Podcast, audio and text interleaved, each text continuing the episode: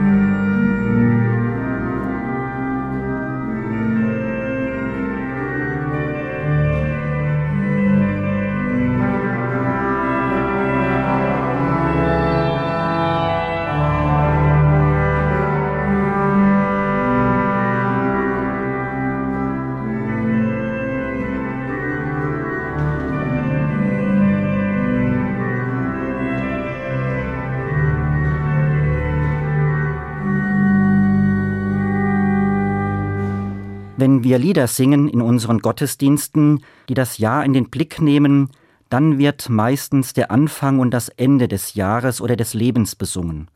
Das alte Jahr vergangen ist oder der du die Zeit in Händen hast. Das sind Lieder, die den Anfang oder das Ende thematisieren. Seit einigen Jahren gibt es im katholischen Gesangbuch ein Lied, das die Mitte des Jahres thematisiert. Das Jahr steht auf der Höhe, so heißt dieses Lied. Gerade jetzt in der Mitte des Jahres singe ich dieses Lied gerne und freue mich, wenn die Orgel die einprägsame Melodie intoniert. Sie ist auch bekannt als Melodie des alten Liedes Wie lieblich ist der Maien. Es sind wunderbare und motivierende Bilder, die dieses neue Lied zur Sommersonnenwende findet. Da heißt es in der ersten Strophe, das Jahr steht auf der Höhe, die große Waage ruht. Nun schenk uns deine Nähe und mach die Mitte gut. Und wie die Natur jetzt im Sommer, sollen auch wir Menschen wachsen, auf Gott hin. Das Jahr steht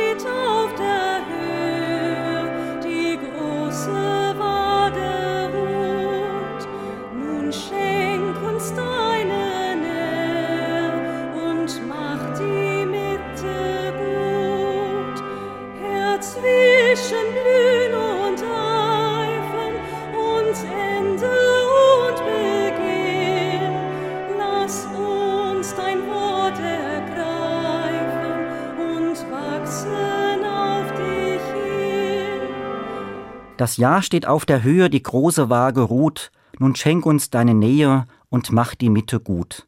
Herr, zwischen Blühen und Reifen und Ende und Beginn, lass uns dein Wort ergreifen und wachsen auf dich hin. Das Jahr steht auf der Höhe, die große Waage ruht, ein beeindruckendes Bild. Die große Waage ruht. Gemeint ist das Sternbild des Sommers, die Waage. Sie wird am südlichen Himmel sichtbar, nicht weit über dem Horizont. Das Sternbild besteht nur aus ganz wenigen und auch noch recht unscheinbaren Sternen. Ich muss schon genau hinschauen, um es zu erkennen. Es sieht ein bisschen aus wie ein Drache, die Kinder im Herbstwind steigen lassen, oder auch wie ein Kreuz. Gleichzeitig ist das Jahr in der Waage. Links und rechts des Jahres ist gleich viel Zeit auf den Waagschalen. Sechs Monate. Das Bild von der Waage beschreibt diesen Schwebezustand. Zwischen dem Auf und Ab der beiden Waagschalen gibt es aber nur einen Punkt des Gleichgewichts. Die Waage erinnert mich daran, auf das Heute zu achten und die Zeit zu nutzen. Dieses sommerliche Sternbild versteht der Hobbyastronom Detlef Block, der Autor des Liedtextes, als Sinnbild für das Abmessen und Zeitgewähren durch den Schöpfer und seine große Schöpfung. Die große Waage ruht. Ja, wir alle stehen auf verschiedene Weise zwischen dem Blick zurück und dem Blick nach vorn, zwischen Blühen und Reifen, zwischen Ende und Beginn. Ich frage mich, was heißt das für mich als Christ in meiner Situation zwischen Blühen und Reifen, wenn ich zurückschaue und vorausblicke? Was sehe ich dann mit den Augen des Glaubens? Die Zeit ist nach christlichem Verständnis zielgerichtet. Jesus Christus ist das Ziel und mein Leben als gläubiger Mensch ist auf ihn hin ausgerichtet. Das Ende der ersten Strophe des Liedes gibt mir eine ganz grundlegende Antwort. Sie nimmt mich ins Gebet und lässt mich sprechen, nun schenk uns Herr deine Nähe und mach die Mitte gut. Und meine Hoffnung ist, sie wird gut, meine Mitte, wenn ich mich bewegen lasse. Lass uns dein Wort ergreifen und wachsen auf dich hin. Auf Christus hinwachsen, so übersetzt das Lied das biblische Wort von Johannes dem Täufer. Christus muss wachsen, ich aber muss abnehmen. Und darum geht es für mich. Wie kann das aussehen? Wie kann ich das tun? Darauf gibt auch die zweite Strophe des Liedes eine Antwort. Kaum ist der Tag am längsten,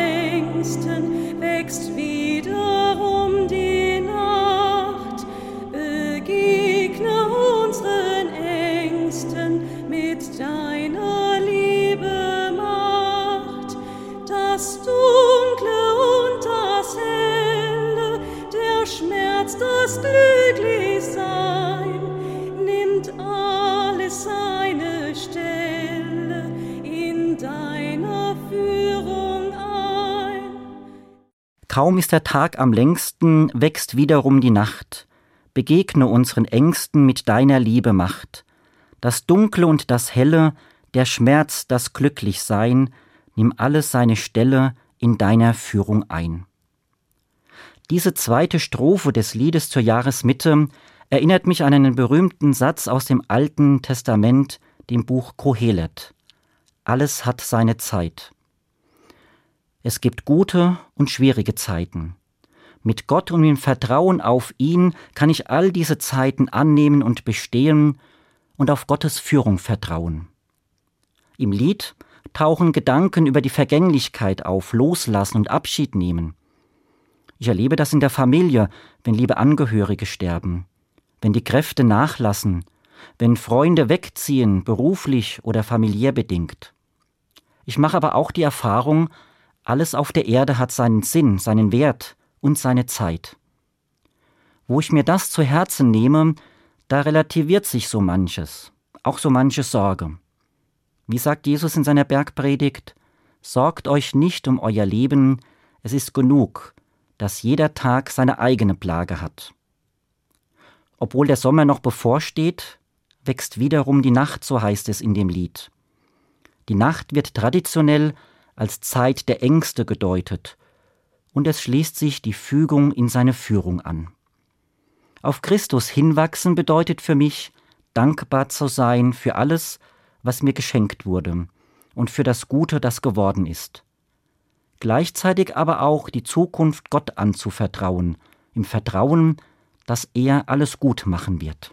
Das Jahr lehrt Abschied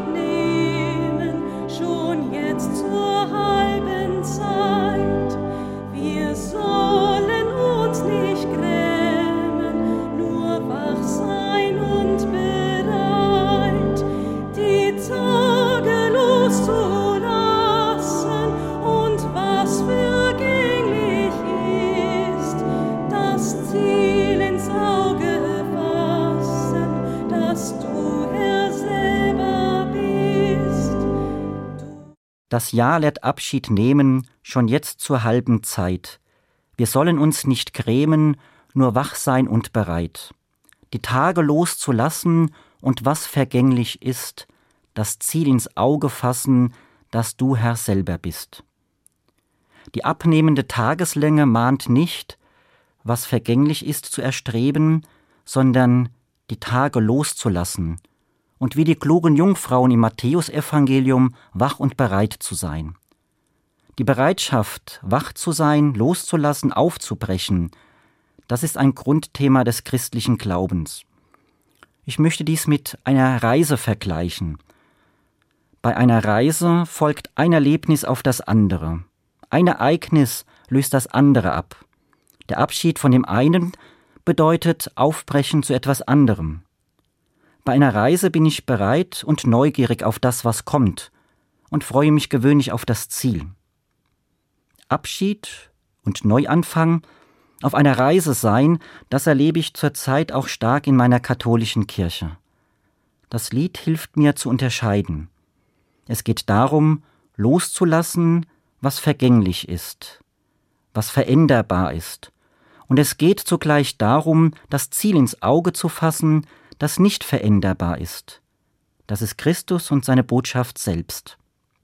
Änderbar sind immer die Formen und Wege, ja sogar manche Tradition der Kirche, die Schatz und Belastung zugleich sind. Unveränderbar sind die Worte Gottes, seine Liebe, seine Barmherzigkeit und Güte, die mein Auftrag als Christ sind. Die unterschiedlichen Strömungen und Meinungen beim synodalen Weg, dem Reformprozess der katholischen Kirche, zeigen mir die Spannung in der Kirche auf. Ich glaube, es geht vor allem darum, aufeinander zu hören, den anderen ernst zu nehmen, ihn tiefer zu verstehen, die Zeichen der Zeit zu erkennen. So können wir in der Kirche Altes loslassen und das Ziel, Gott und seine Liebe im Blick behalten. Auf Christus hinwachsen, das bedeutet für mich immer auch, die Bereitschaft zu haben, Abschied zu nehmen, wach zu sein und aufzubrechen. Du wächst und bleibst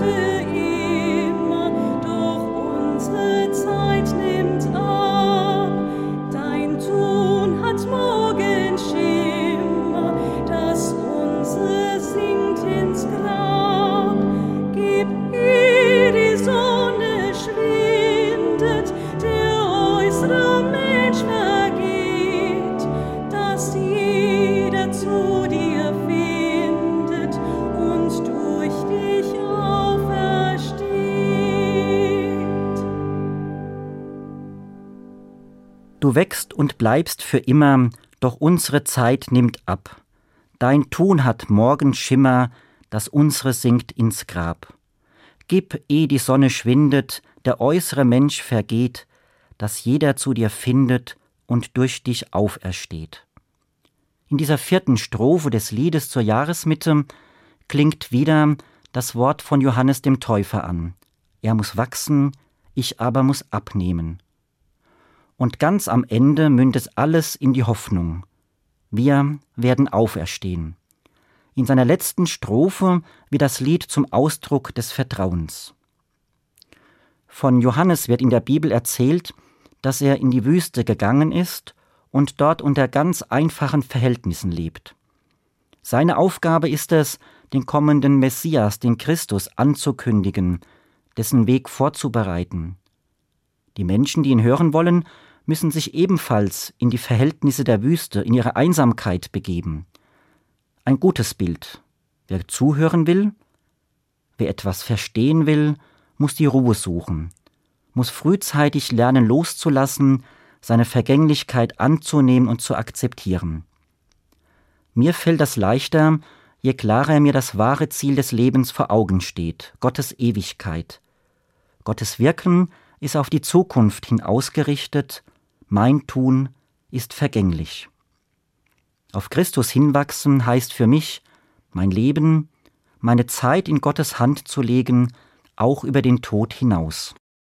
Das Jahr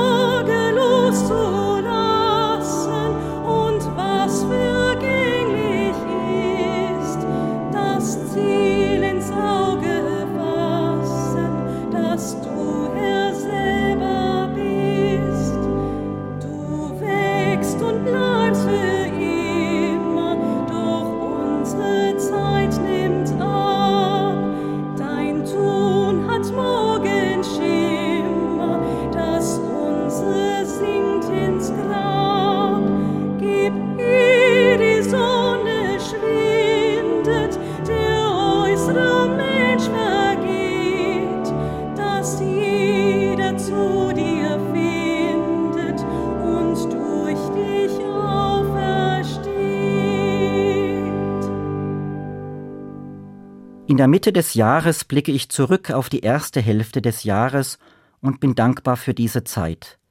Ich freue mich über den Sommer, den ich nun erleben darf, und ich schaue dann auf die Zeit, die mir weiterhin gegeben ist. Vieles wurde mir geschenkt, vieles konnte ich erreichen, manches macht mir Mühe und Sorge. Das Gefühl, dass Gott mich begleitet hat, stimmt mich für die kommende Zeit zuversichtlich. Ich will mich freuen über alles Gute und Schöne, was ich in diesem Sommer erleben werde. Ich will annehmen, was kommt und mich Gottes Weitblick anvertrauen.